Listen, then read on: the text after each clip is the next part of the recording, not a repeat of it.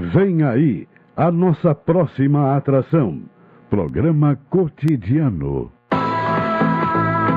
Entrevista. Reportagem nos bairros. Prestação de serviço. Previsão do tempo. Informações do trânsito. Notícias de Pelotas e da região. Programa Cotidiano. O seu dia a dia em pauta. Apresentação Caldenei Gomes.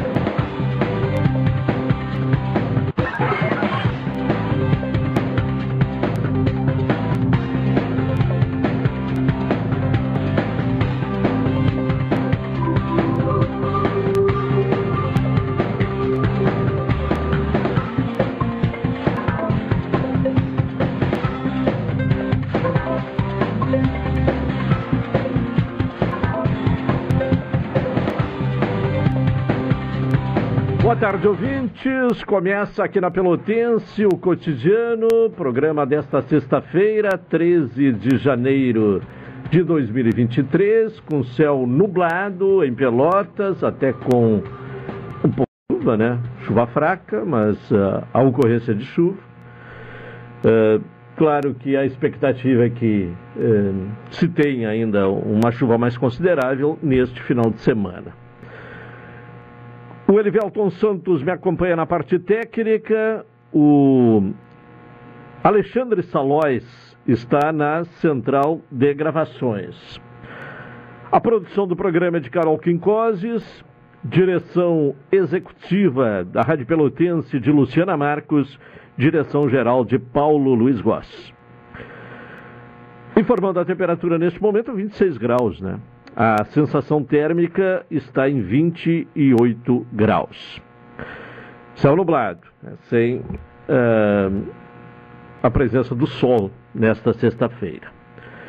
Lembrando sempre que o ouvinte pode participar aqui do cotidiano com envio de mensagem para o WhatsApp da Rádio Pelotense, que é o 984-311-620. Desta maneira, interagir conosco, trazendo né, sugestões de pautas e, e, e observações a respeito dos temas aqui abordados no cotidiano.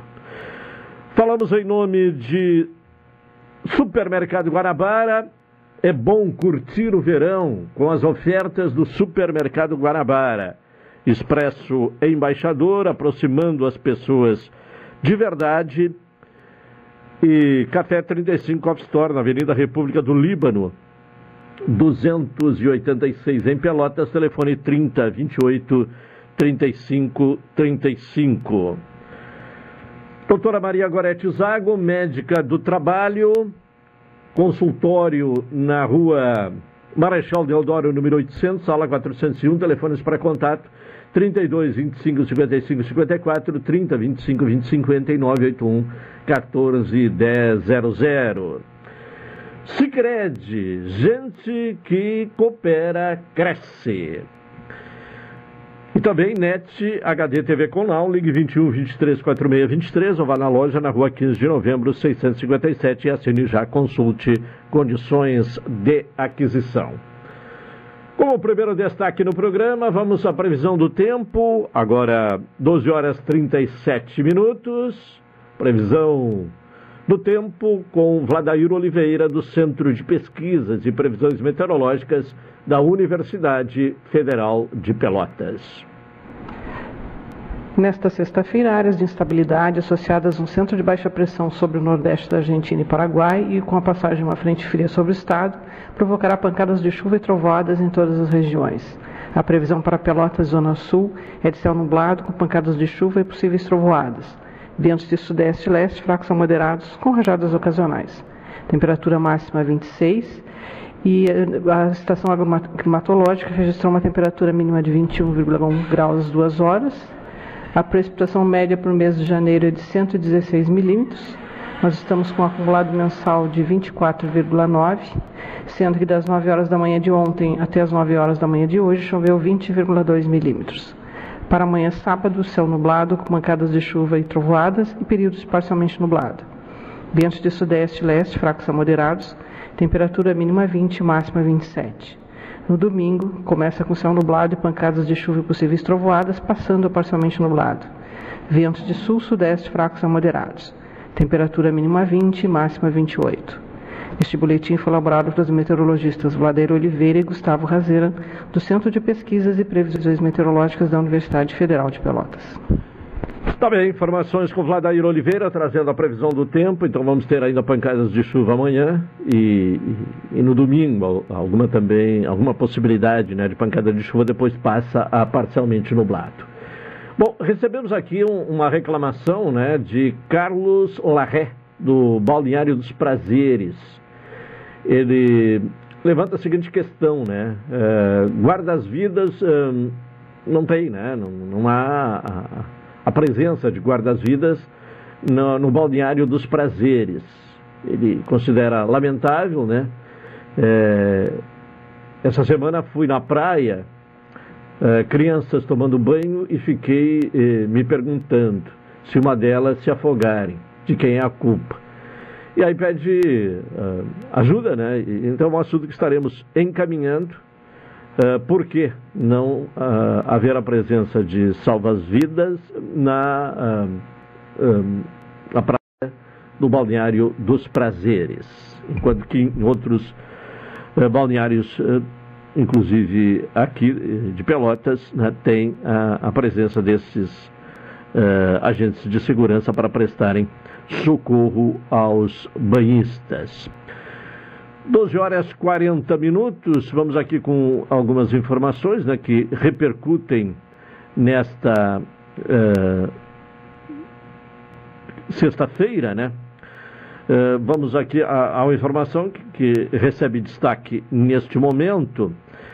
A decisão ocorre no dia seguinte à divulgação de que o ex-ministro de Bolsonaro. Bom, vamos aqui, vamos ter que pegar o primeiro parágrafo, né? senão não temos ideia muito clara do, do, do que eh, estamos falando. Né? Uh, o, o, ministro uh, Dino né, diz que expedirá extradição de Anderson Torres caso não se apresente até segunda-feira. Agora sim, vamos ao texto aqui que está publicado no portal UOL. A decisão ocorre no dia seguinte à divulgação de que o ex-ministro de Bolsonaro guardava um rascunho de decreto para mudar o resultado da eleição. Mesmo antes de o documento ser divulgado, já havia um pedido de prisão contra Torres, que está nos Estados Unidos. Após uma cerimônia que homenageou profissionais que combateram invasores golpistas no último domingo, Flávio Dino declarou que Anderson Torres, uh, Torres afirmou que vai se entregar. Inclusive, até há uh, algumas informações que ele pode chegar neste final de semana ao Brasil. É, chegando ao Brasil, o ex-ministro precisará responder quem produziu o decreto e a circunstância que foi elaborado. O documento foi encontrado em um armário na casa do ex-ministro da Justiça, Anderson uh, Torres, durante buscas da Polícia Federal, que vai investigar as circunstâncias de sua elaboração conforme revelou o jornal Folha de São Paulo. Torres disse que a minuta estava fora de contexto e seria triturada. Sem elementos para investigar Bolsonaro, a descoberta dos rascunhos do, uh, do, do, do rascunho do decreto complicou a situação do ex-ministro Anderson Torres, homem de confiança de Bolsonaro. Mas o ministro da Justiça disse que até o momento não existe indícios que indiquem a inclusão do ex-presidente na investigação. Bolsonaro segue nos Estados Unidos, ele viajou dois dias antes de acabar o seu mandato. Uh, a minuta uh, prova né, plano de golpe. Dino afirmou que a minuta do rascunho de decreto para mudar o resultado da eleição configura elemento para entender uma sucessão de eventos entre a proclamação do resultado da eleição e a tentativa de golpe ocorrida no último domingo. Uh, o que diz o, o, rascunho do decreto? Né? Além de dar poderes para o ex-presidente Bolsonaro mudar o resultado das eleições, a minuta previa uma série de ações. Quebra dos sigilos de celular e e-mail de integrantes do Tribunal Superior Eleitoral, decretar o estado de defesa na sede do TSE e nas dependências uh, envolvidas na organização das eleições, e criar um colegiado que iria decidir se o resultado das eleições realmente eh, seriam válidos. Então essa é a informação que repercute neste momento, né, com mais destaque entre tantas, né, que fazem o, o dia a dia do cenário político nacional. 12 horas 44 minutos, vamos ao intervalo para retornar na sequência.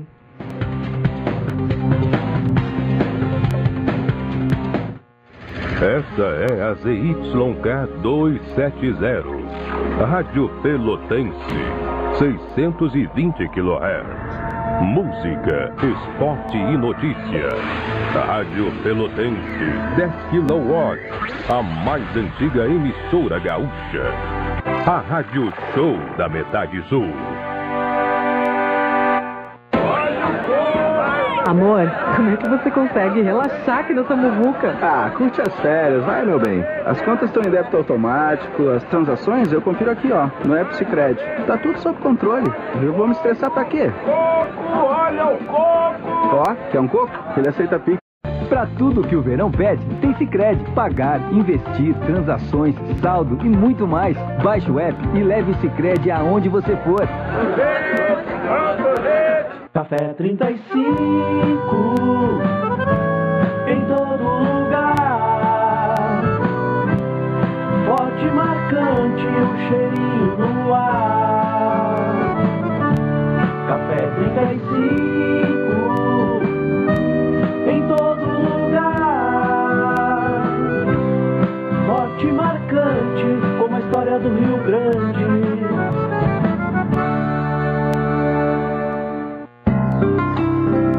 Doutora Maria Goretti, médica do trabalho, realiza exames de admissão, demissão, mudança de função, retorno ao trabalho e laudo PCMSO, Programa de Controle Médico de Saúde Ocupacional.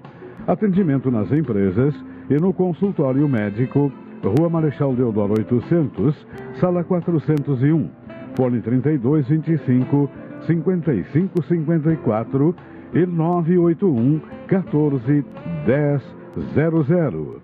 Um pequeno passo para o homem, um grande salto para a humanidade. Foram as primeiras palavras de Neil Armstrong ao pisar na Lua. Nossa história conversa com a tua. Há 60 anos, a AGERT, Associação Gaúcha de Emissoras de Rádio e Televisão, está presente nos momentos que revolucionam o nosso mundo. Compadre, tu viu que estão querendo pisar em Marte agora? Eu vi e vou assistir comendo aquela pipoquinha. Agerte 60 anos, em sintonia com o agora. Se o motorista tivesse freado um pouco antes, evitaria a batida. Se o carro tivesse desviado um pouco, não pegaria ciclista. Se a moto viesse um pouco mais devagar, não bateria no caminhão. Já reparou que os acidentes acontecem por pouco? Se for dirigir, não beba. Nem um pouco. Balada Segura Empatia no Trânsito. Uma campanha Detran RS. Governo do Rio Grande do Sul. Novas façanhas. Programa Cotidiano. O seu dia a dia em pauta. Apresentação Caldenei Gomes. 12h47, é o programa cotidiano aqui na Pelotense. É bom de curtir o verão com as ofertas do Supermercado Guanabara, Expresso Embaixador, aproximando as pessoas de verdade. E Café 35 Off Store, na Avenida República do Líbano, 286, em Pelotas. Telefone 3028 35 35. Participação agora de Juliano Silva com as informações policiais. Alô, Juliano, boa tarde. Fala, Caldenei, boa tarde. Boa tarde à nossa produtora do nosso cotidiano. Também Erivelton Santos na mesa de áudio nossos convidados nos estúdios. Caldenei, já estão no presídio regional de Pelotas desde as primeiras horas da manhã de hoje dois homens acusados de tráfico de drogas. Foram localizados no bairro Fragata ontem por volta das 9 horas da noite, pós-brigada militar receber uma denúncia de dois homens que estavam comercializando drogas no interior de um carro. Quando a viatura se aproximou, o condutor do veículo tentou dar marcha ré, cometeu um acidente, bateu com o carro em um veículo que estava estacionado. Na sequência, ele ainda engatou uma primeira marcha e tentou atropelar um soldado da brigada. O soldado efetuou um tiro e ele acabou se entregando. O comparsa de iniciais JS, foragido da justiça, desembarcou do carro e tentou fugir, mas depois de algumas quadras acabou sendo detido. O carro foi revistado, Calderei ouvintes. Foi encontrada uma máquina de cartão de crédito, mais de mil reais em dinheiro, 22 buchas de cocaína, porções de maconha embaladas para comercialização e também anotações de supostamente clientes que compravam o entorpecente. Os dois homens foram autuados em flagrante, crime de tráfico de drogas e recolhidos ao presídio regional de Pelotas. O carro acabou sendo apreendido. Outra ocorrência, Caldenei, que nós estamos acompanhando desde as primeiras horas da manhã de hoje, esteve presente na delegacia de polícia de pronto atendimento na noite de ontem, uma mulher relatando e solicitando medida protetiva. Esta mulher registrou uma ocorrência de lesão corporal. Mas o que chama atenção nessa ocorrência, Calderei? Segundo a mulher, ela estava em uma festa na JK de Oliveira alguns finais de semana atrás. Ela estava acompanhada de uma amiga. Ela e a amiga se envolveram em uma briga com outras mulheres. Ela e a amiga acabaram sendo agredidas. Houve a separação da briga. A vítima e a amiga foram para casa, na região portuária de Pelotas. Ela afirmou que alguns dias depois, a amiga acabou vindo a falecer. E ela relatou que não tem o conhecimento se foi devido à briga ou outro problema, pois ela também sofre de açúcar no sangue, é diabética. E também ela teve uma parada cardíaca, de acordo com os médicos que atenderam ela no dia do caso. Segundo ainda a amiga que registrou ocorrência e solicita medidas protetivas, ela está temendo a vida pelas agressoras. Não foi atestado, eu tive acesso à ocorrência policial, Caldenei. Não foi atestada a causa-morte, está morte indeterminada ou desconhecida. É o que consta na ocorrência e, segundo a comunicante do fato, é o que consta também no laudo. Mas a Polícia Civil vai investigar o caso. Nesse primeiro momento, o caso de lesão corporal foi encaminhado para a Delegacia de Proteção à Mulher, aqui em Pelotas, Caldenei Ouvintes.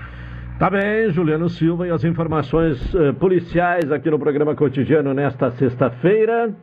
Com o objetivo de garantir o equilíbrio das contas do município, a prefeita uh, de Pelotas, Paula Mascarenhas, assinou nesta quinta-feira o decreto 6.692-2023, que estabelece as medidas de contingenciamento e cria o Comitê de Controle da Gestão Orçamentária e Financeira.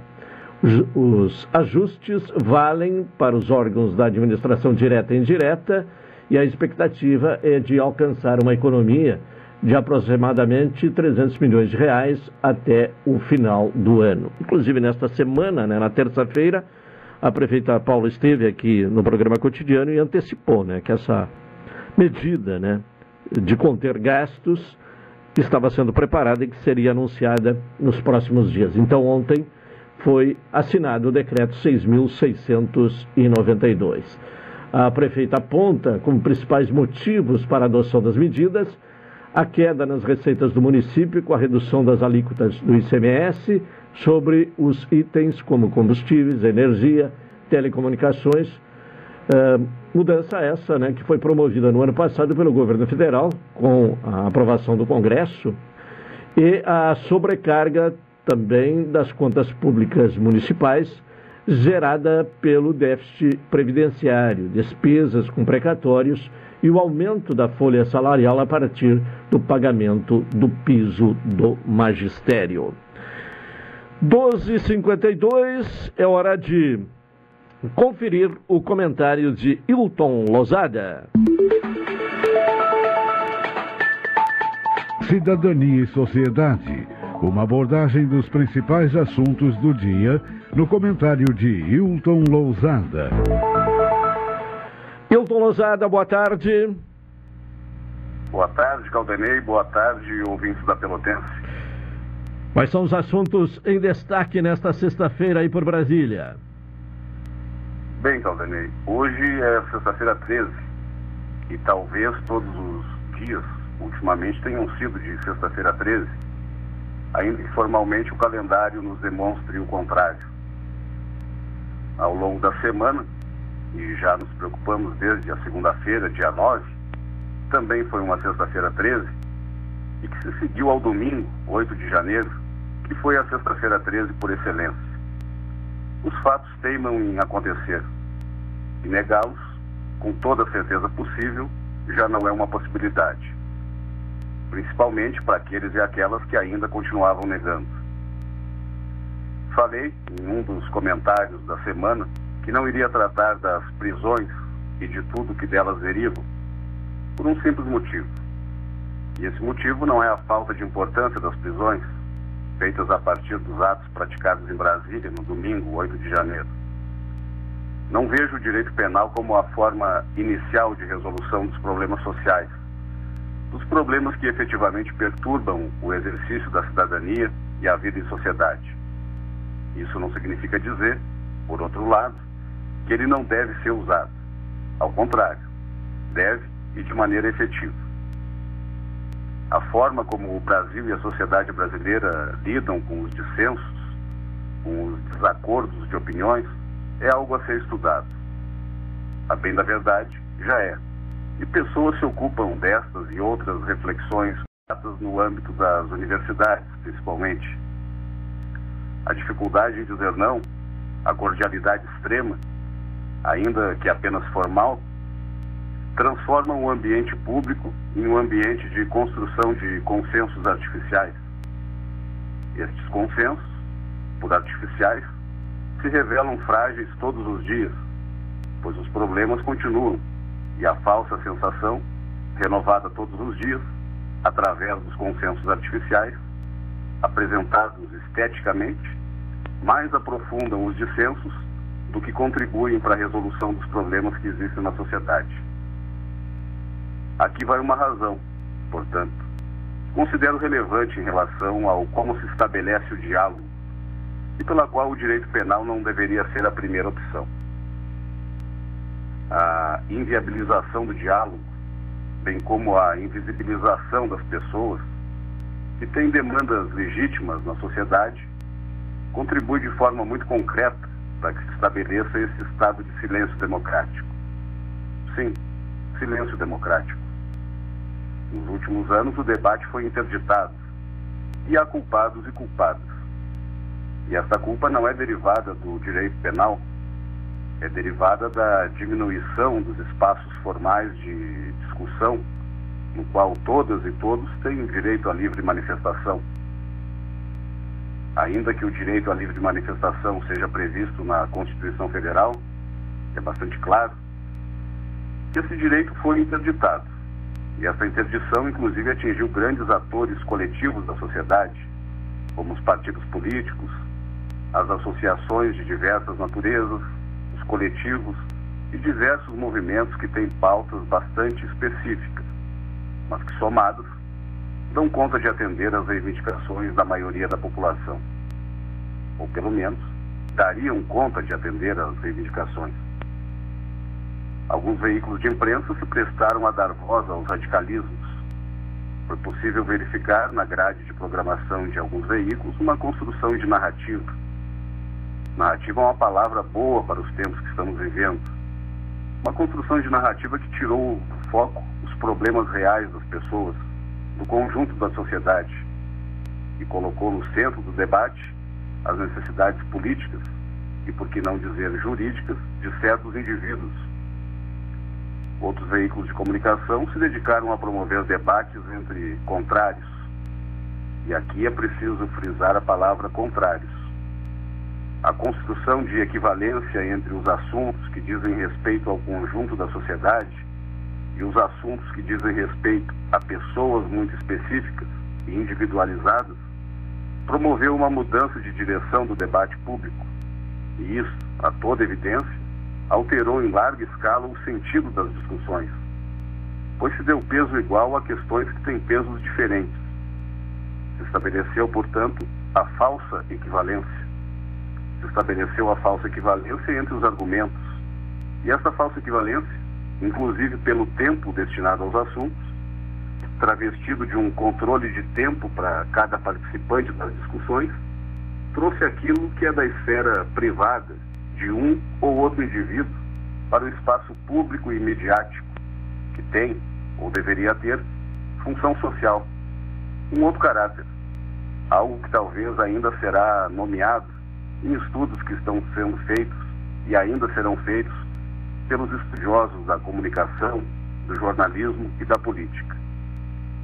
Aqui vai outra razão, portanto, que considero relevante em relação ao como se estabelece o diálogo e pela qual o direito penal não deveria ser a primeira opção.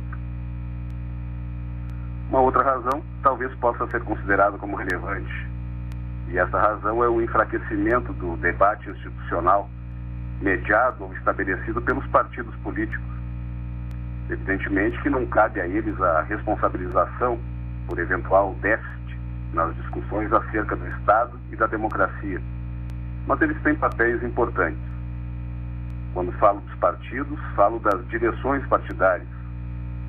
É bom que fique claro que não necessariamente as pessoas que têm votos e que você vê concedendo entrevista aos veículos de comunicação são aquelas que verdadeiramente comandam os partidos. Aqui vai, portanto, uma terceira razão. Uma quarta razão, ainda que correlacionada com o anterior, diz respeito aos eleitos as eleições têm nos mostrado uma alteração nos legislativos a cada eleição. O número de parlamentares que não se reelege é cada vez maior. Uma explicação genérica talvez seja de que a eleitora e o eleitor estão fazendo a sua parte, modificando seus votos experimentando outras candidatas, outros candidatos, enfim, outras propostas. Essa experimentação, no entanto, que altera significativamente a correlação de forças a cada eleição, traz em si um certo tipo de contradição. Normalmente, e isso foi visto em várias das últimas eleições presidenciais, o partido que elege o presidente ou a presidente da República não elege a maior bancada. Isso pode ser visto sem muito esforço. Daí é possível entender, repito, possível, que talvez o eleitor esteja fazendo uma espécie de controle das atividades dos eleitos, pondo em prática os chamados checks and balances, os freios e contrapesos tão estudados na teoria geral do Estado e no direito constitucional. Eu, muito particularmente, prefiro essa resposta, ainda que outros considerem que o eleitor é desinformado e se presta a engolir discursos desconectados da realidade sem digeri-los corretamente. Talvez não. Talvez o eleitor esteja tentando, da maneira que a ele são apresentados os elementos e as formas de manifestação previstas na Constituição Federal, da forma como ele pode agir dentro dos limites da nossa democracia representativa, com alguns elementos de democracia participativa. Então, é isso. Para além disso, ouvintes da Rádio Pelotense, o que mais haveria para ser dito? Haveria muito a ser dito do ponto de vista da Constituição Federal, a Constituição das liberdades públicas e individuais, a Constituição das Garantias, talvez possamos evoluir bastante em relação às formas que se apresentam para que a vontade popular seja escutada. Talvez seja necessário estabelecer uma sintonia mais fina entre os representantes e os representados ao longo dos mandatos. Talvez formas de participação mais democráticas e reais aproximem os atos dos representantes da vontade dos representados, evitando, inclusive, que a cada eleição ocorram mudanças significativas de pensamento político e de condução política do país. Fora isso, o que nos resta é o direito penal. E o direito penal deve ser sempre a última alternativa, principalmente quando todas as anteriores fracassarem. E quando todas as alternativas fracassarem, sem dúvida nenhuma, o direito penal se converterá na primeira alternativa. Caldenei. Tá bem, Hilton. Obrigado por hoje. Um bom final de semana e até segunda-feira. Um bom final de semana, bom final de semana aos ouvintes da Pelotense e até segunda. Comentário de Hilton Lozada nesta sexta-feira aqui no Espaço de Cidadania e Sociedade. Uma hora três minutos, intervalo, retornaremos na sequência.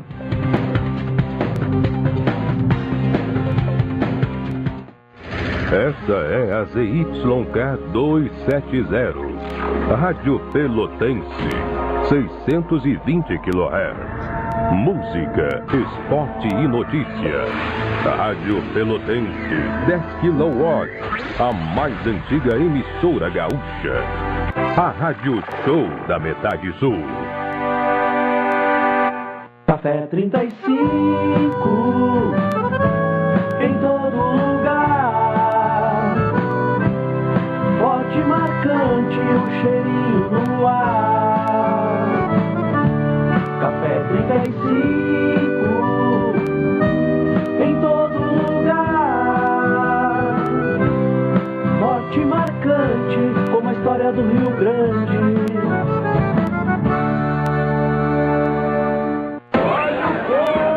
Amor, como é que você consegue relaxar aqui nessa muvuca? Ah, curte as férias, vai, meu bem. As contas estão em débito automático, as transações eu confiro aqui, ó, no App Cicred. Tá tudo sob controle. Eu vou me estressar pra quê? Coco, olha o coco! Ó, quer um coco? Ele aceita Pix.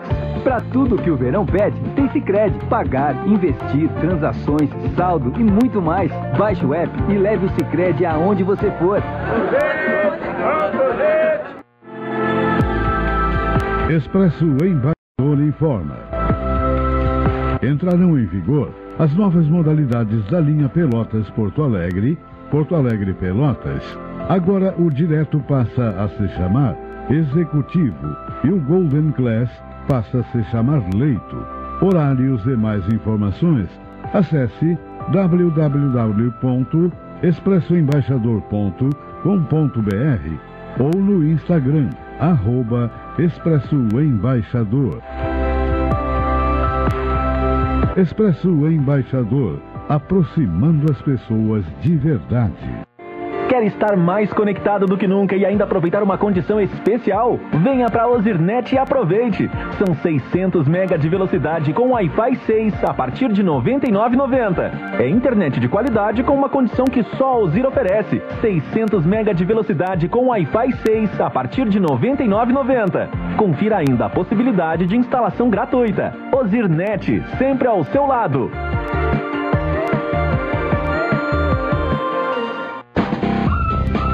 Tempo está perfeito para curtir uma estação inteira de ofertas. É o verão com tudo tá aqui. Confira. Forno elétrico Fischer por 63,90 mensais em até 18 vezes. E cama casal box Cardiff por 97,90 mensais em até 36 vezes no carnê Taqui. Vá até a loja Taqui ou acesse o site taqui.com.br e aproveite essas e outras incríveis ofertas de verão. Taqui, tá em casa. Programa Cotidiano. O seu dia a dia em pauta. Apresentação Caldenei Gomes.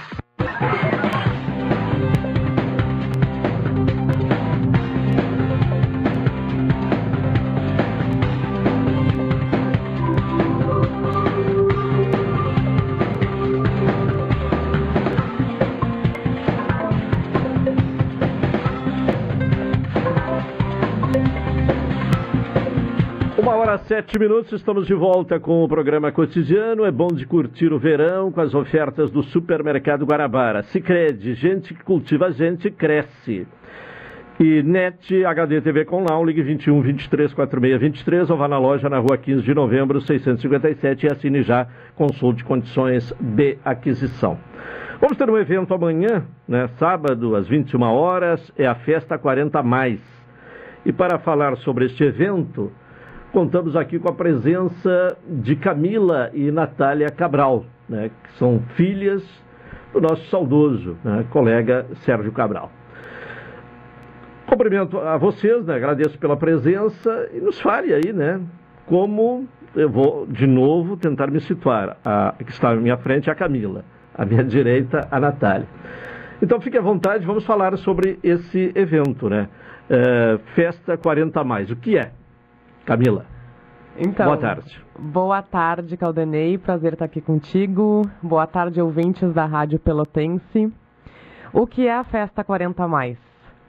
A festa ela é direcionada para pessoas a partir de 40 anos, por isso o nome. Então, 40, 50, 60, 70, todos 80, são 90, 80, todos por favor, dispostos. sem limites. É. É, todo mundo que gosta de, de curtir festa, curtir a noite, música boa. Uh, todos estão convidados para estar conosco amanhã na Festa 40 Mais. Natália, o que é que vamos ter lá de atração, então? Boa tarde. Vamos lá, boa tarde pessoal, boa tarde ouvintes. É um prazer retornar ao estúdio da Pelotense dessa forma, né, produzindo eventos. E com certeza esse evento é inspirado nos que a gente produzia com nosso pai, né? E amanhã no CCS vamos ter abertura com a banda pelo telefone, grupo pelo telefone tocando samba, tocando MPB. Depois temos DJs anos 80 e 70 e depois a banda Bravo Mike. A festa ela começa às 9 horas e vai até às 4 da manhã. Certo. Bom, você falou que são festa, é uma festa inspirada em eventos anteriores que, que vocês organizavam. É, como é que se estabelece essa relação? Então, nós produzíamos eventos com o nosso pai, né, o Sérgio Cabral, e fazíamos esses eventos no Arco Baleno, né, em casas já em bares, né, que tinham aqui em Pelotas. Nostradamus. E já tinha esse propósito de um público 50 mais, digamos. E muitos casais, né, frequentavam também o evento. E a, a banda pelo telefone hoje em dia, né, muito consagrada na noite pelotense, e ela já tocava conosco nesses eventos que produzíamos. Sim. E aí então agora a ideia é reativar esse tipo de atividade. Exato, é reativar é uma inspiração nas festas que produzíamos com, com o pai, com o Cabral. Uh, ele tinha uma maneira dele de produzir, nós seguíamos uma maneira, e agora, com essa inspiração, nós estamos fazendo do nosso jeito de produzir. Então, tem um, um toque nosso. Natália, a primeira é, edição, mas a, a, ideia é manter, né? Ter uma, uma sequência. Como é que vocês planejam realmente o futuro? Exato, essa é a nossa primeira edição que vai acontecer ali no CCS, que fica ao lado do supermercado Guanabara da Dom Pedro. E a gente vai programar uma periodicidade para manter o evento, né? E para que esse público, esse nicho tenha um espaço confortável para se divertir, com quem gosta de curtir o evento sentado, intercalar entre pista de dança e a mesa, vamos ter essa opção. Quem gosta de curtir a festa, todo momento em pé, dançando. E no CCS temos uma área aberta também, né, um espaço muito bonito. A festa acontece em local interno, mas temos uma opção de área, quem gosta de pegar um ar durante a noite. É, então nós vamos programar, a partir do evento de amanhã, a gente vai começar a programar o ano né, dessa festa 40 mais aqui na cidade. Sim. Bom, e como a, a, ter acesso aos ingressos, enfim, como é que está sendo feito esse trabalho aí de eh, disponibilizar, inclusive, ingressos antecipados?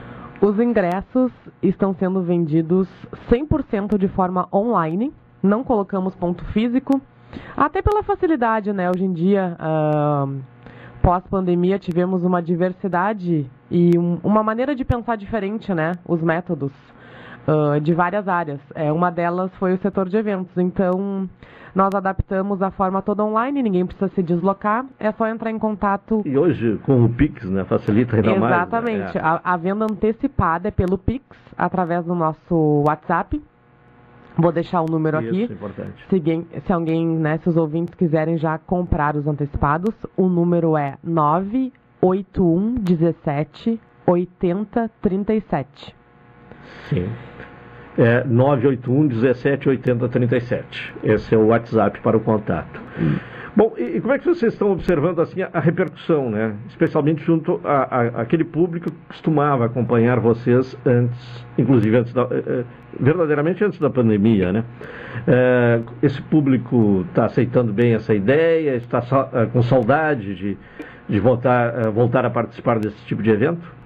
O público está aceitando super bem e um dos motivos ah, de continuar esse legado né, do pai nesse tipo de festa é porque a oferta é pouca em Pelotas, né, para o público aí 40 a mais, 50, 60, 70, 80. Então estamos. Se um jovem quiser ir, Nós não será bem aceito. Nós estamos dizendo que não vamos barrar menores de 40 anos. Ah, tá. E não menores de 40 anos também não necessita eh, estar acompanhado de pais ou responsáveis. Né? é, não vai ter necessidade. E hum, temos um público-alvo, né, bem específico. E quem se sentir à vontade também, os 30 e poucos, né, que quiserem estar conosco, vão ser muito bem-vindos. A, a repercussão, ela tá nos surpreendendo, né? Achamos que ia ser um, é, um bom retorno agora nesse momento, pela pouca oferta desse tipo de festa, e nos surpreendemos com a repercussão positiva. E o momento também, eh, talvez as próximas edições, até, claro que já é um evento que vai estar eh, sendo conhecido, e também a época do ano, né, Natália? Porque é uma época de bastante esvaziamento da cidade, né? Exato, tem o pessoal que saiu em férias, né? Uhum. Lazer. Mas também tem um pessoal que veio Pra visitar cá. a família. É, é. Né? Então, algumas pessoas vão poder curtir essa primeira edição e não vão estar aí no, no restante do ano. Então, na próxima edição, pode ser que tenham públicos diferentes, né? Acompanhando né? a festa. E a gente optou pelo método de divulgação. Estamos aqui na rádio, estamos passando em alguns bares, falando com o pessoal. É, numa forma assim de parceria, na- não levar pro lado da concorrência, sabe? Mas somar com todo mundo, com o pessoal que tem bares que fecham meia-noite. A partir dali, o pessoal né, que gosta de seguir a madrugada está Tem convidado. espaço para todo mundo, né? Desde que seja um evento bem organizado e de qualidade. né? Exatamente. É. Estamos vendo os comentários pelo Facebook e pelo Instagram. Tem um perfil no Instagram que é 40 mais pelotas, um número 40, né? Ponto mais pelotas. Ele tem todas as informações, os cartazes, as fotos que a gente está divulgando. O, o Cabral, ele se caracterizou por um evento eh, social desportivo, né, com aquela festa de homenagem aos desportistas que se eh, destacavam durante o ano. Vocês pensam em reeditar esse tipo de evento? Então, essa é uma pergunta frequente que nós recebemos e hum, a gente não descarta tá, a possibilidade de reativar o multisporte. Eu e a Natália trabalhamos no evento diretamente produzindo eh, nos últimos oito anos que o evento ocorreu. Então, nos últimos dez, né? Porque já há dois anos o pai faleceu e os oito anos anteriores nós estávamos, estávamos à frente do projeto. Né? Nós, nós dividíamos as, as funções, ele diretamente com a questão esportiva, os homenageados, a seleção, e nós fazíamos a festa ali acontecer, né? a produção toda. E é uma ideia ah, que não está fora de cogitação. Ela não está não tá em execução no momento. a Até gente- para manter esse legado, né? O legado, é. Acho que é uma homenagem Mas importante. en- entre os irmãos, é, já conversamos sobre que, que é uma possibilidade, sim, reativar o multisporte. Natália, o livro também continua aí, né? A, a venda, né? Quem Exato, quiser, é. o livro está aí, né, que foi o projeto de 2020 que ele escreveu e... Não teve tempo de lançar, né? Exato, estava com data, né, É, marcada é. para o lançamento. O livro ele começou a escrever em abril de 2020, período da pandemia, o amigo incentivou. E já era um projeto dele, né? Escrever sobre a história dele, muito focada no ramo profissional. Contando a história, como é que ele começou é, fazendo frilas, fazendo bicos, até chegar em cenários esportivos. E aí sim, né? Chegar numa redação, sem estudo e como é que esse processo se deu. Ele tinha vontade de contar essa história. E ele me convidou para ser a corretora do texto. Então, eu e ele ficamos naquele período de pandemia com muito contato, no início poucas visitas, né? Porque morávamos separados. E foi intenso, assim, e tem curiosidades ali que eu não sabia da vida dele, né?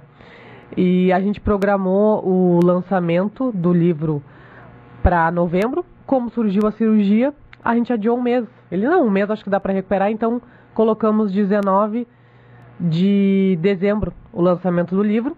O pai faleceu, né, na, após o procedimento cirúrgico na sala de recuperação. E a nossa primeira decisão, né, eu, a Camila, o Henrique o Augusto, na frente do hospital, nossa decisão foi: vamos manter o lançamento do livro. O livro já estava escrito, estava corrigido. Tinha poucos, poucas frases, assim, capítulos, partes de capítulos no notebook dele, porque ele levou o notebook para o hospital. Então pegamos, fizemos a inserção, não alteramos nada e foi para a gráfica, foi para ser impresso e a gente contou com o apoio assim a, da cidade, do estado e foi muito bacana. Né, o pessoal fez com que o sonho dele passasse a ser o nosso sonho e a gente colocou na colocou aí na cidade, ele segue a venda, segue, né? O pessoal pode entrar em contato com a gente ou passar na livraria Vanguarda Mundial para adquirir o livro e conhecer um pouco mais da história dele. É, eu comecei com o Cabral, né? Nós começamos na mesma equipe esportiva. Lá está completando 40 anos esse ano. É, agora em julho começa é, completa 40 anos, né, numa equipe esportiva aqui na Pelotense, né, com a coordenação do Otaviano, tio de vocês, né? Isso é, mesmo. Também já falecido, né? Bom, então vamos repetir aí. É, sexta, aliás, sábado, é, 21 horas, fica ali ao lado do supermercado Guarabara, né, na Manduca Rodrigues, a festa 40 mais, é, Camila. Exatamente. Vou repetir então. Festa 40 mais neste sábado, dia 14 de janeiro, a partir das 21 horas. A previsão é que a festa vá até as 4 da manhã. Precisando esticar um pouquinho, a gente estica. Vamos sentir a noite, né? Como vai ser. Esperamos que seja uma noite boa, né? Creio que seja, né? boa, agradável. É, agradável. É. Uh, no local ali no salão, as mesas vão ser preenchidas por ordem de chegada. Que aí cada um que chegar vê onde prefere e achamos que foi uma maneira é, mais adequada de fazer o evento. E uh, venda no bar bebidas variadas, petiscos e muita música, muita dança. Tá certo. E muita diversão aí para quem é, estiver no evento. Muito obrigado, Camila, Natália. E, e conte aqui com esse espaço né, para a divulgação de outros eventos que vocês é, venham a organizar. Tá bem? Sucesso. Uma hora vinte minutos, intervalo, retornaremos na sequência.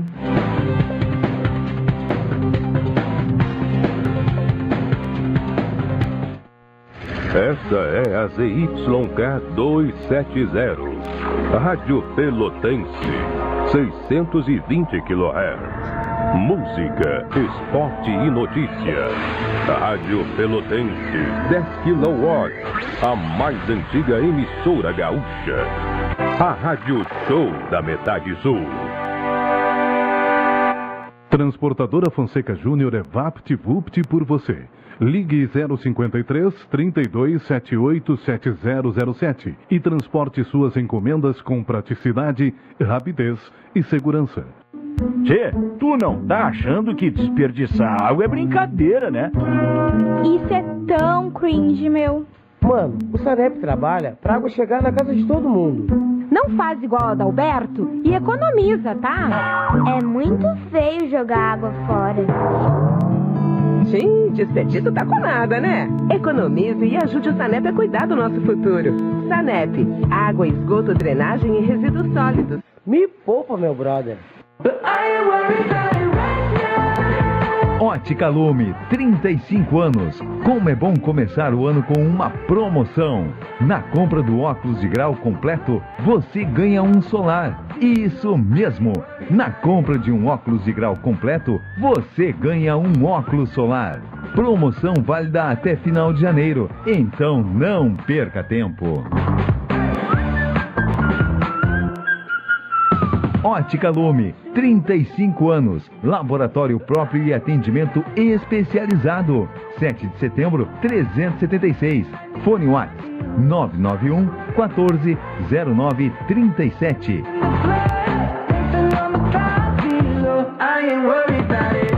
Ótica Lume, 35 anos.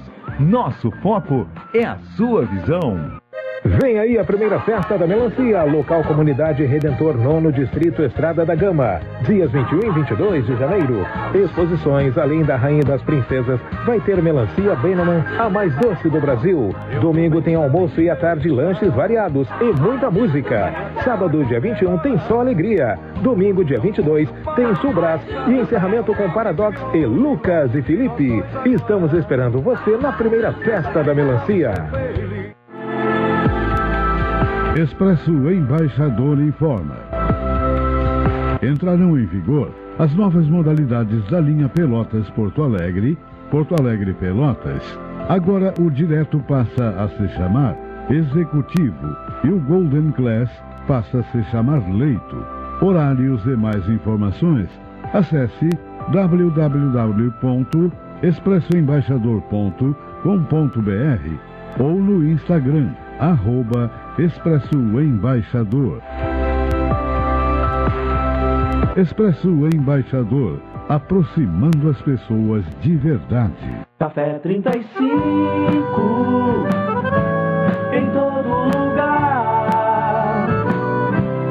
Forte marcante o cheirinho no ar.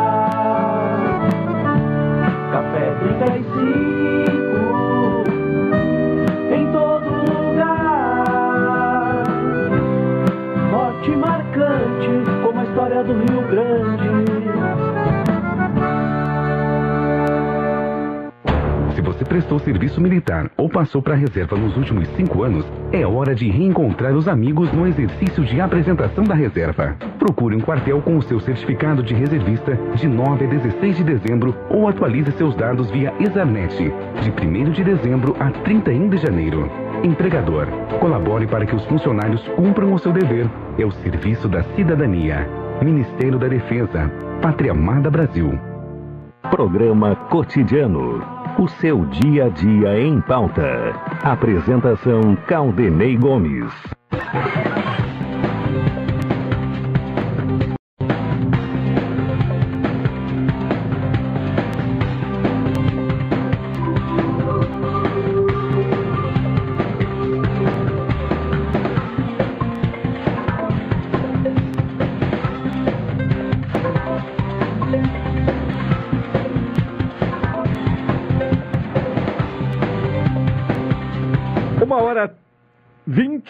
25 minutos. Estamos com o programa cotidiano aqui na Pelotense. Doutora Maria Gorete Zago, médica do trabalho, consultório na rua Marechal Deodoro, número 800, sala 401. Telefones para contato: 32 25 55 54.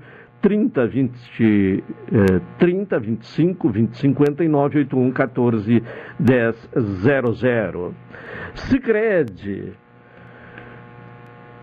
para tudo o que o verão pede, se crede. Eh, Vamos em seguida já ao comentário, na participação, como sempre ocorre, ah, às sextas-feiras, aqui no cotidiano, do professor Marcelo Dutra, né? Já em seguida, já temos aí? Então vamos ao professor Marcelo Dutra. Boa tarde.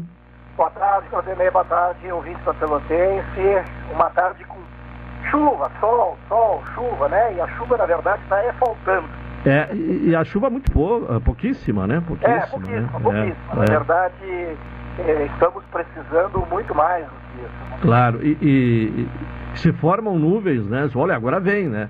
Mas daqui a pouco É, é, é, as nuvens- a- a- aquela, aquela impressão se desfaz, né? Então é um momento realmente preocupante, né? Municípios aqui da região decretando estado de emergência. Ainda ontem conversamos com o, o pre- prefeito de Cerrito e presidente da a Zona Sul, né? Falando sobre a situação da estiagem. Ele trouxe um dado que eu gostaria do, do seu, eh, da sua opinião. Ele falou que uma das eh, questões, né? que serão levadas ao governo do estado pela a Zona Sul, pelos prefeitos que compõem a, a Zona Sul, é a flexibilização uh, das leis uh, ambientais, né? É, a fim de, de, de, de, permitir medidas preventivas contra é. a estiagem. Qual a sua opinião?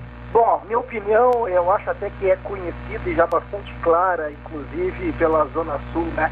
Eu acho, inclusive, temerário demais essa defesa da Zona Sul e de outras, e tenho visto outros fazendo essa mesma defesa. Primeiro por quê?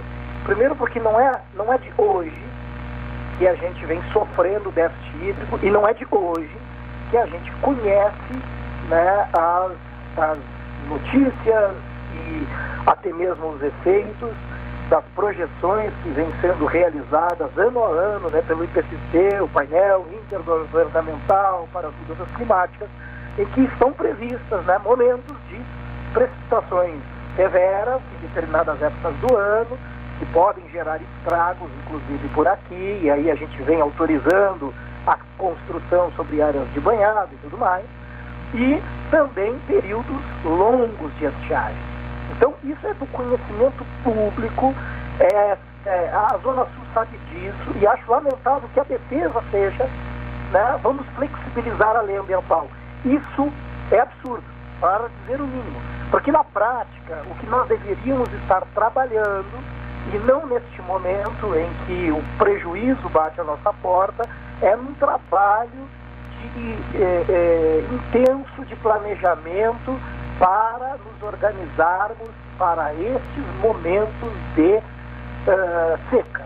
Tá? Então, deveríamos estar fazendo né, um, uma, uma projeção de como poderá ser a seca do próximo período né, para que a gente então tivesse ali, ao longo deste caminho, que medidas serão necessárias a serem tomadas. Evidentemente, a gente precisa guardar água. E esse guardar água não se pode fazer de qualquer jeito, de qualquer forma. E, na verdade, quando não é feito de qualquer jeito na emergência, a lei ambiental não precisa ser mudada. Ela pode ser plenamente obedecida. Se for dentro de um plano, se for feito de uma forma pensada, planejada e de uma forma tranquila, não há necessidade nenhuma de flexibilizar lei alguma, porque a dificuldade não está na lei. A, a, dificuldade da lei aparece quando as coisas precisam ser feitas de uma forma assodada, como agora, tá? onde a emergência bate à nossa porta e a gente precisa fazer alguma coisa para amenizar o prejuízo. E, e, e é aí que nós estamos errando, e estamos errando há décadas. Não é possível que o nosso plano sempre seja esse. Gasta, torra todo o dinheiro que é possível para amenizar os danos e aí flexibiliza as leis e muda tudo para que se possa fazer, neste meio tempo, outras coisas que até não tem nada a ver com a seca. Então eu acho muito triste que as nossas soluções sejam de última hora e soluções que podem nos levar a ter consequências ali adiante muito piores. Porque a gente está mexendo no regramento que, de alguma forma ou outra, nos protege. Protege nossa área de produção, protege nossa área de criação e até mesmo as questões relacionadas ao ambiente urbano. Então, flexibilizar a lei ambiental de forma alguma. Sou absolutamente contra, enquanto um técnico, né? Estou comentando isso porque conheço absolutamente bem essa realidade. E acho que é muito ruim que se tome esse tipo de posição.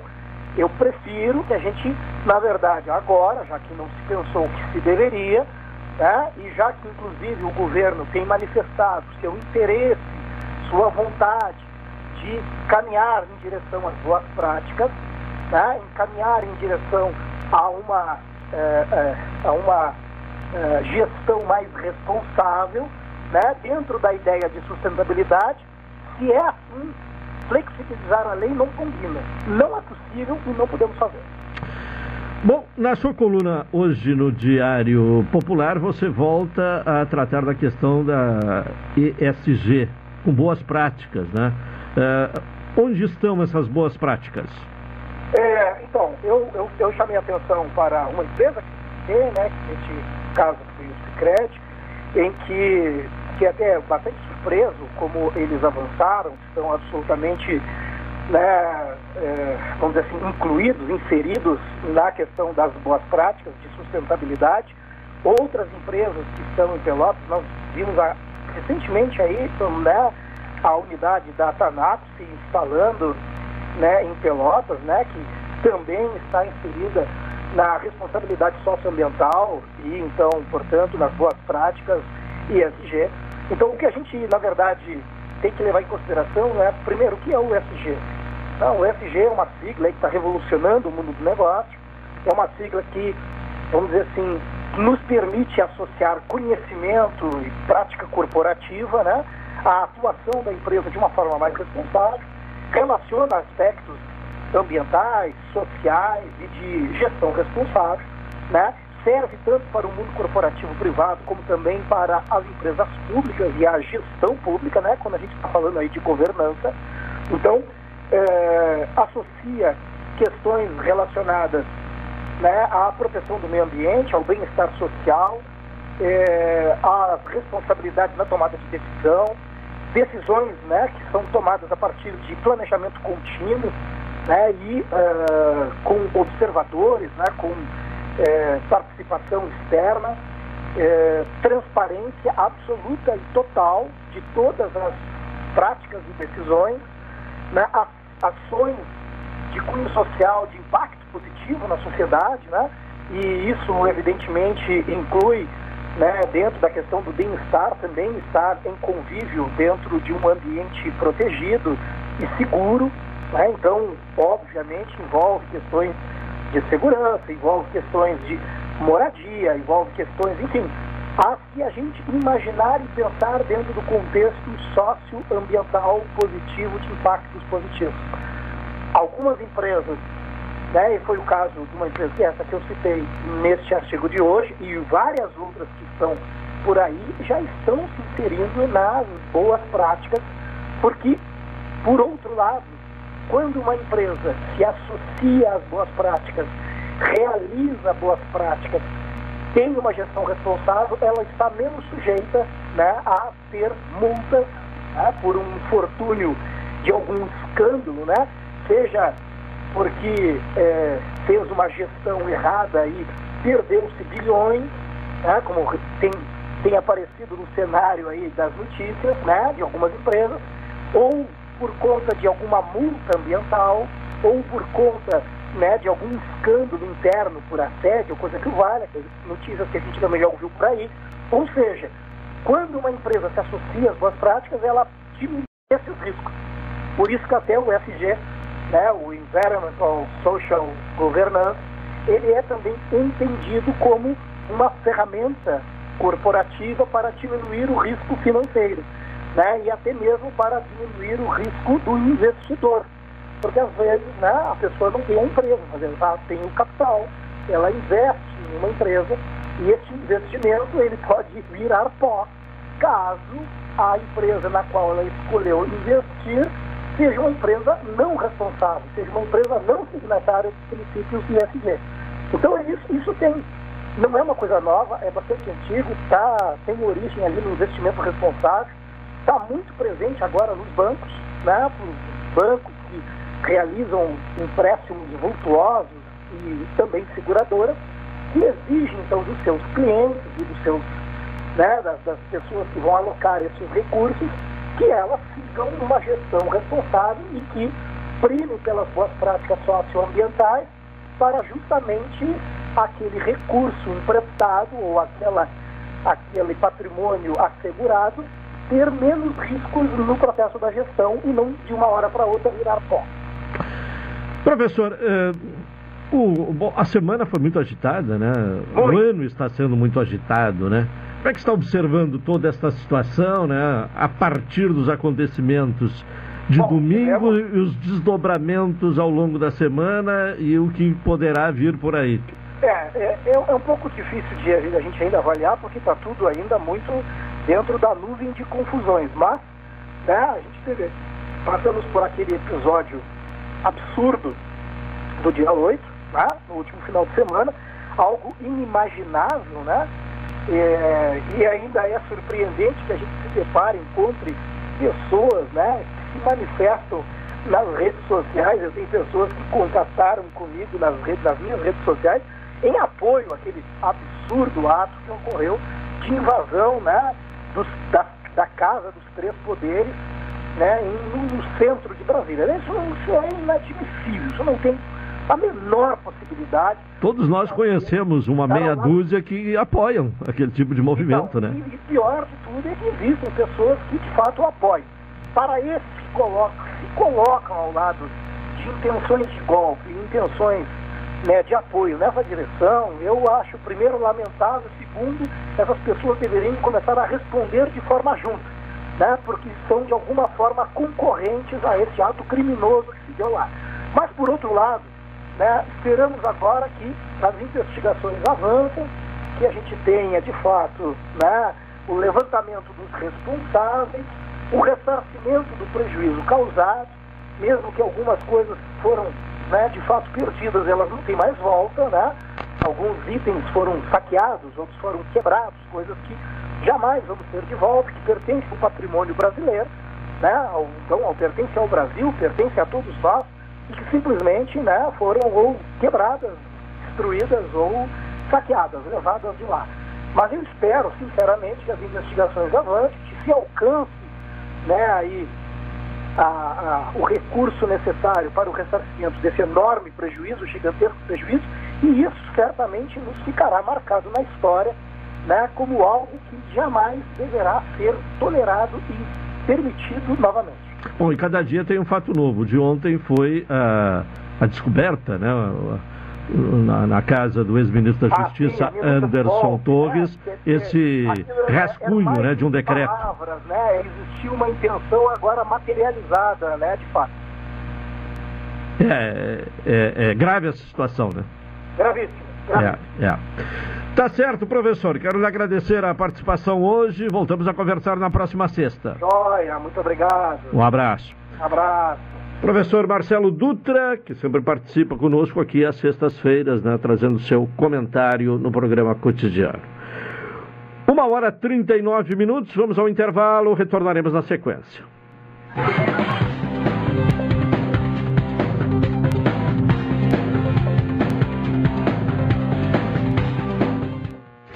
Esta é a ZYK 270, Rádio Pelotense, 620 kHz. Música, esporte e notícia.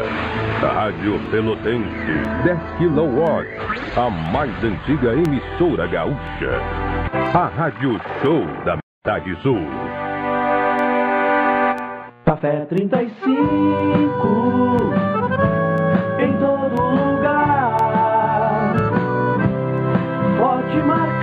o cheirinho no ar. Café 35 em todo lugar. Forte marcante como a história do Rio Grande.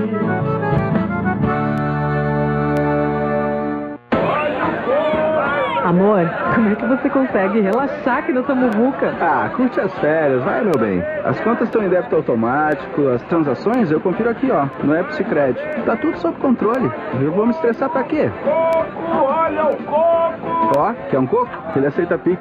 Pra tudo que o verão pede, tem Cicred. Pagar, investir, transações, saldo e muito mais. Baixe o app e leve o Cicred aonde você for.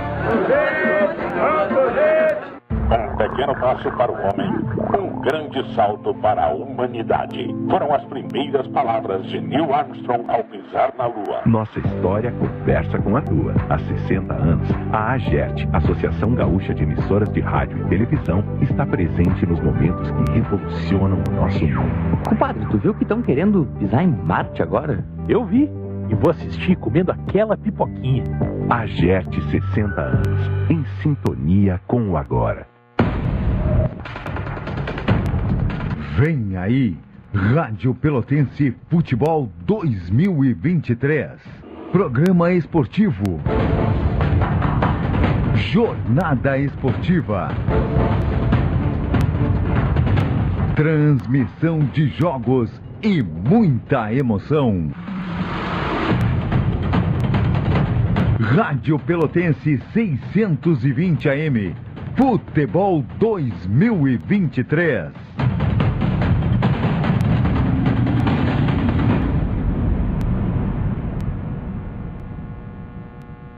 Programa Cotidiano. O seu dia a dia em pauta. Apresentação Caldenei Gomes.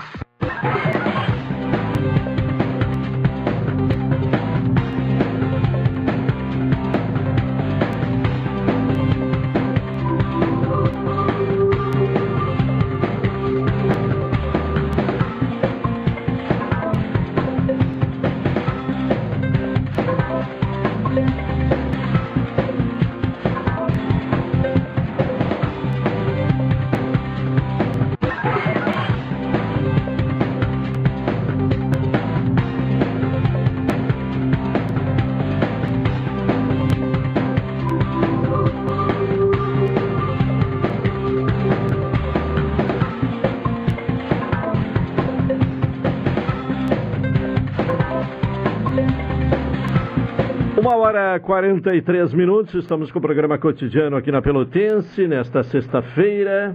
Temperatura de 26 graus, céu nublado, possibilidade de chuva, inclusive previsão que se tenha um pouco mais de chuva, uma chuva mais considerável uh, na noite de hoje, né, na noite de sexta para sábado e também eh, na manhã de sábado.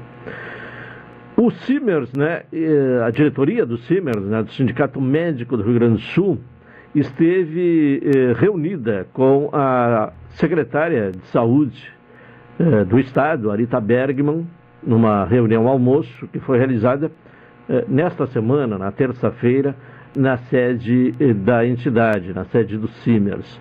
O objetivo né, é estabelecer aí uma parceria entre Simers e governo do Estado a fim de construir soluções para a área de saúde, especialmente na valorização eh, do profissional médico. Para falar sobre este assunto, contato com Marcos Rovinski, que é o presidente do CIMERS. Doutor Marcos, boa tarde. E o que é que eh, avançou no sentido de eh, ser formalizada uma parceria entre CIMERS e governo do Estado? Boa tarde. É, primeiramente, quero cumprimentar todos os nossos ouvintes, especial a ti, e a todos os médicos da região né, que, é, que estão nos ouvindo nesse momento. É, realmente ontem a, a, nós convidamos a, a secretarialista, a secretária a substituta Ana Costa e o Eduardo Ossade, que é coordenador da regulação, para uma reunião aqui no Sindicato Médico para é, fazer uma aproximação. Nós temos um, um projeto que se chama Portas Abertas, as nossas portas estão abertas para quem possa de alguma forma influir para tocar as pautas eh, da medicina e da saúde do Estado do Rio Grande do Sul. A primeira reunião desse ano foi com a secretária Arita e foi uma reunião muito boa, porque foi uma, uma aproximação e vimos que nós temos muitas coisas que nos aproximam, né?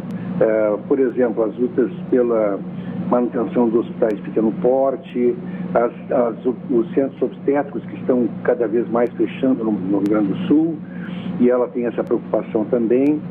É, da mesma maneira, é, outras pautas como a, o, a, necessidade de termos um plano de carreira para médico, para poder radicá-los radical, radicá em alguns centros onde há falta, né? a política para pediatras, e, e, enfim, há uma série de pontos que nos aproximaram é, e a gente mostrou que nós somos parceiros na condução e na solução da ajuda para solucionar é, os problemas que eventualmente houver. É? Evidentemente, sempre visando a é, representação dos médicos do Estado do Rio Grande do Sul. Mas a gente representando os médicos, levando a situação e condição de trabalho dos médicos, nós vamos, na verdade, melhorar a situação da saúde do Estado do Rio Grande do Sul. Né? Hoje, quais seriam os principais problemas enfrentados pelos médicos dentro da, da estrutura da saúde pública? Bem, é, nós temos um problema sério que é a falta de contratos estáveis, né?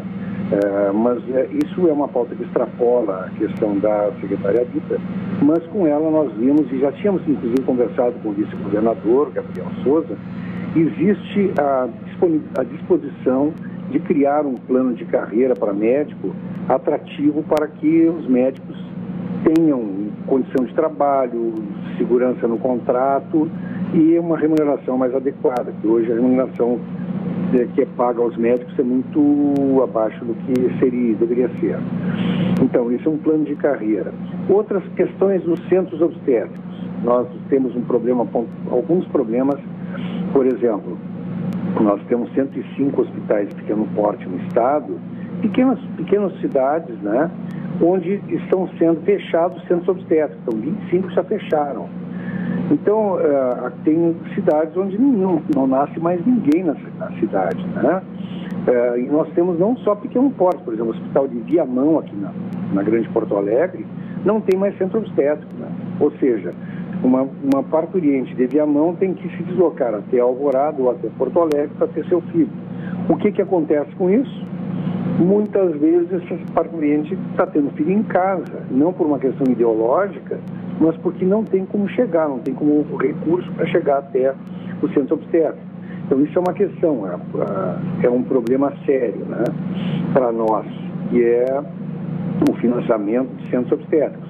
Nós tivemos o fechamento do materno infantil aqui na PUC, né, em Porto Alegre, e não houve nenhuma estrutura criada para, para ocupar esse lugar, não é? Então, isso é uma preocupação e a Secretaria foi muito sensível ao abordar esse problema. Então, centros obstétricos, contratos de trabalho, e outra, emergências pediátricas, né? nós temos que valorizar as pediatrias. São problemas que, porque logo, hoje nós estamos no verão, mas daqui dois meses nós conhecemos o início do inverno em Porto Alegre, no Rio Grande do Sul. Né? Começam, principalmente na região sul do estado, né? começam as doenças infecto-contagiosas e doenças próprias da infância e as emergências pediátricas ficam lotadas, né? É, porque por falta de, de atendimento é, adequado, né?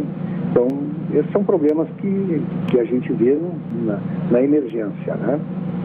Bom, hoje há uma tendência de contrato, é, da construção de contratos com a, a, pessoa jurídica, né? A contratação do médico se dá através desse expediente, né?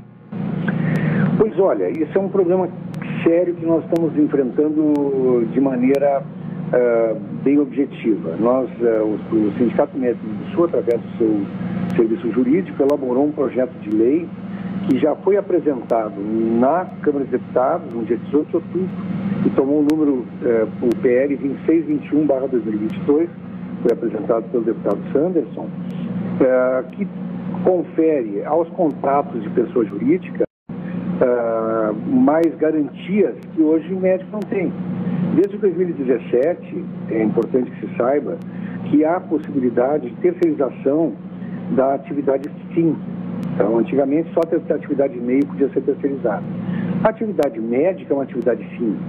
E começou a ver, então, os governos os eh, municipais, estaduais, eles deixaram de fazer concursos e contratar por CLT e passaram a contratar por PJ, porque não tem o custo, uh, o custo da, da contratação.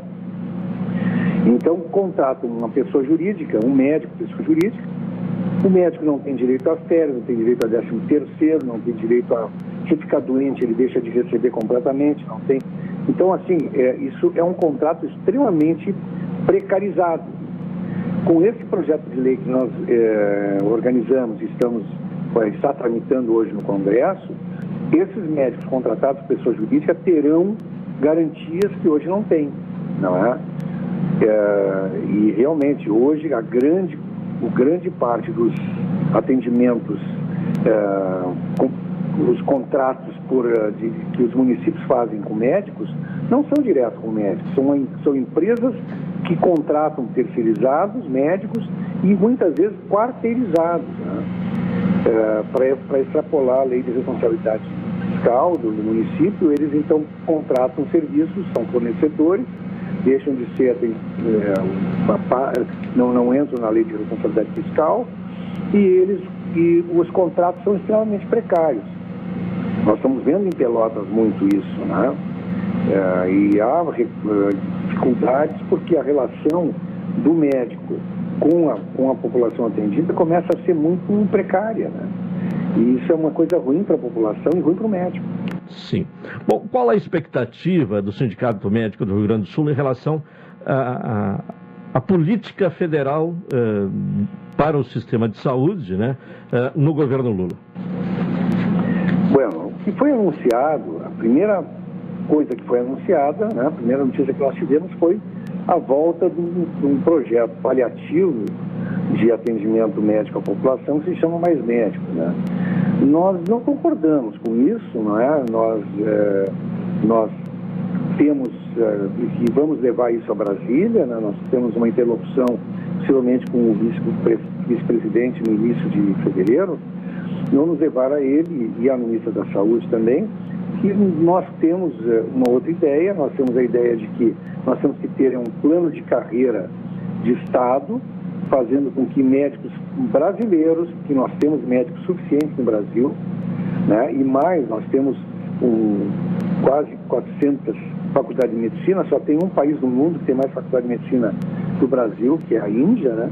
A Índia tem 1 bilhão e 400 milhões de habitantes, é o único país que tem um pouco mais, um número um pouco maior de faculdade de medicina do que o Brasil, que tem muito mais faculdade de medicina que a China, que a China, que Estados Unidos, que a Rússia, que a Europa, que a Inglaterra. Nós temos faculdade de medicina e estamos formando muitos médicos, de maneira que nós teríamos perto de 850 mil médicos daqui 3, 4 ou 5 anos. Né? Na verdade, em 2030 nós teremos 850 mil médicos previstos. Né? Isso é número suficiente. Hoje no Brasil nós já temos uma densidade de médicos por mil habitantes semelhante ao primeiro mundo. Ou seja, nós temos médicos no Brasil. Bom, por que é que os médicos ficam uh, aumentando a densidade médica nos grandes centros? Porque é onde tem contratos mais seguros, onde tem condição de trabalho e remuneração adequada. Então, se nós fornecer, oferecermos aos médicos, através de um contrato, um plano de carreira federal, pode ser é, custeado pela União, Estado municípios, para termos médicos nos pequenos rincões, nos pequenos, é, nas pequenas cidades onde falta, que o médico tenha naquele local condição de trabalho, segurança no seu contrato, saber que ele vai estar, vai para aquela cidade e não vai ficar desempregado daqui a pouco, né? E que ele tenha remuneração adequada de acordo com a complexidade da nossa formação, nós teremos médicos em todo o país. Mas é, é importante que se entenda que não adianta, com uma medida paliativa, resolver o problema da população brasileira, do atendimento médico brasileiro, não é correto. Nós temos que ter, são medidas profundas, uh, organizadas, né, um planejamento para que nós tenhamos de fato um atendimento médico e de saúde adequado em todo o Brasil. Então, Primeiro programa esse mais médicos, nós não comportamos da maneira como foi na outra vez e nós temos uma proposta que nós vamos oferecer à ministra da Saúde e ao vice-presidente, que é médico. Não, não.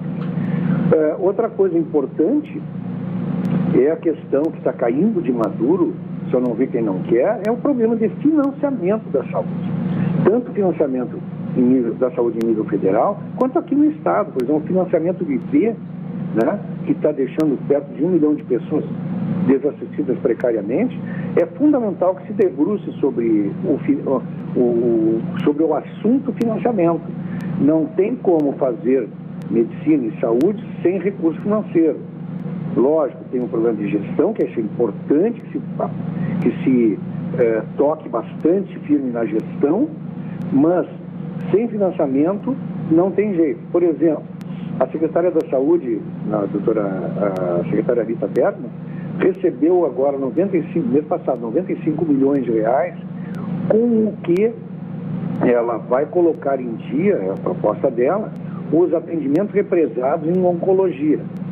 Bom, então, isso, valeu, o que se enxerga daí? Se tiver recurso financeiro, não há atendimento represado em oncologia. Então, o que, que precisa? Então, precisa financiamento. Então, os pequenos, os pequenos hospitais, os hospitais uh, filantrópicos, as Santas Casas, grande parte deles está absolutamente quebrado. O que, que nós precisamos é aumentar o recurso. Então, isso é em nível federal. E é importante que haja este olhar por parte do governo federal. E isso nós vamos batalhar também junto com as, com as federações dos hospitais em Brasília, para que isso seja visto e revisado. Tá bem. Presidente do CIMER, Sindicato Médico do Rio Grande do Sul, Dr. Marcos Rovinski, muito obrigado e uma boa tarde. Uma boa tarde, eu que agradeço. Estamos sempre à disposição e um grande abraço a todos os ouvintes, em especial aos meus colegas médicos da região. Um abraço. Obrigado. Agora, 1h57, a linha direta com a ouvidoria da Prefeitura está restabelecida, né, através do número 156. Esse número, né, esse telefone, eh, voltou a funcionar na manhã desta sexta-feira. Desta forma, os cidadãos que precisam encaminhar eh, solicitações ou denúncias ao órgão já podem voltar a fazer eh, contato com o telefone 156 normalmente. Bem, ainda sobre eh, consequência da estiagem, né? Os membros do Conselho Municipal de Desenvolvimento Agropecuário, Pesca, Micro e Pequenas Empresas, como a PERG, eh, de Rio Grande, por unanimidade, orientaram o prefeito Fábio Branco a decretar situação de emergência em Rio Grande em função da estiagem. Diante dos argumentos expostos no encontro que ocorreu ontem e dos impactos registrados pela seca, Branco afirmou que irá atender a solicitação do Conselho e o decreto de emergência, que deve ser assinado na próxima semana, então será uma, uma medida adotada também pelo município de Rio Grande. A Emater RS Ascar já vem compilando as informações estatísticas a respeito dos efeitos da estiagem na produção agrícola e pecuária. Hoje, o órgão deve divulgar um relatório com percentuais de perdas nas diferentes culturas, assim como o impacto econômico aqui na região. Ontem, o prefeito de Cerrito, né, Douglas da Silveira e presidente da Zona Sul, apresentou um dado, né, uma projeção de que já se tenha 40 milhões de prejuízos aqui na região por conta da falta de chuva, desta estiagem, que é a terceira em anos seguidos aqui no Rio Grande do Sul. Estamos concluindo o programa de hoje, o cotidiano. Retornaremos na segunda-feira, às 12 horas e 30 minutos. Na sequência, vem o Cláudio Silva com a Super Tarde. Uma boa tarde a todos e até segunda-feira.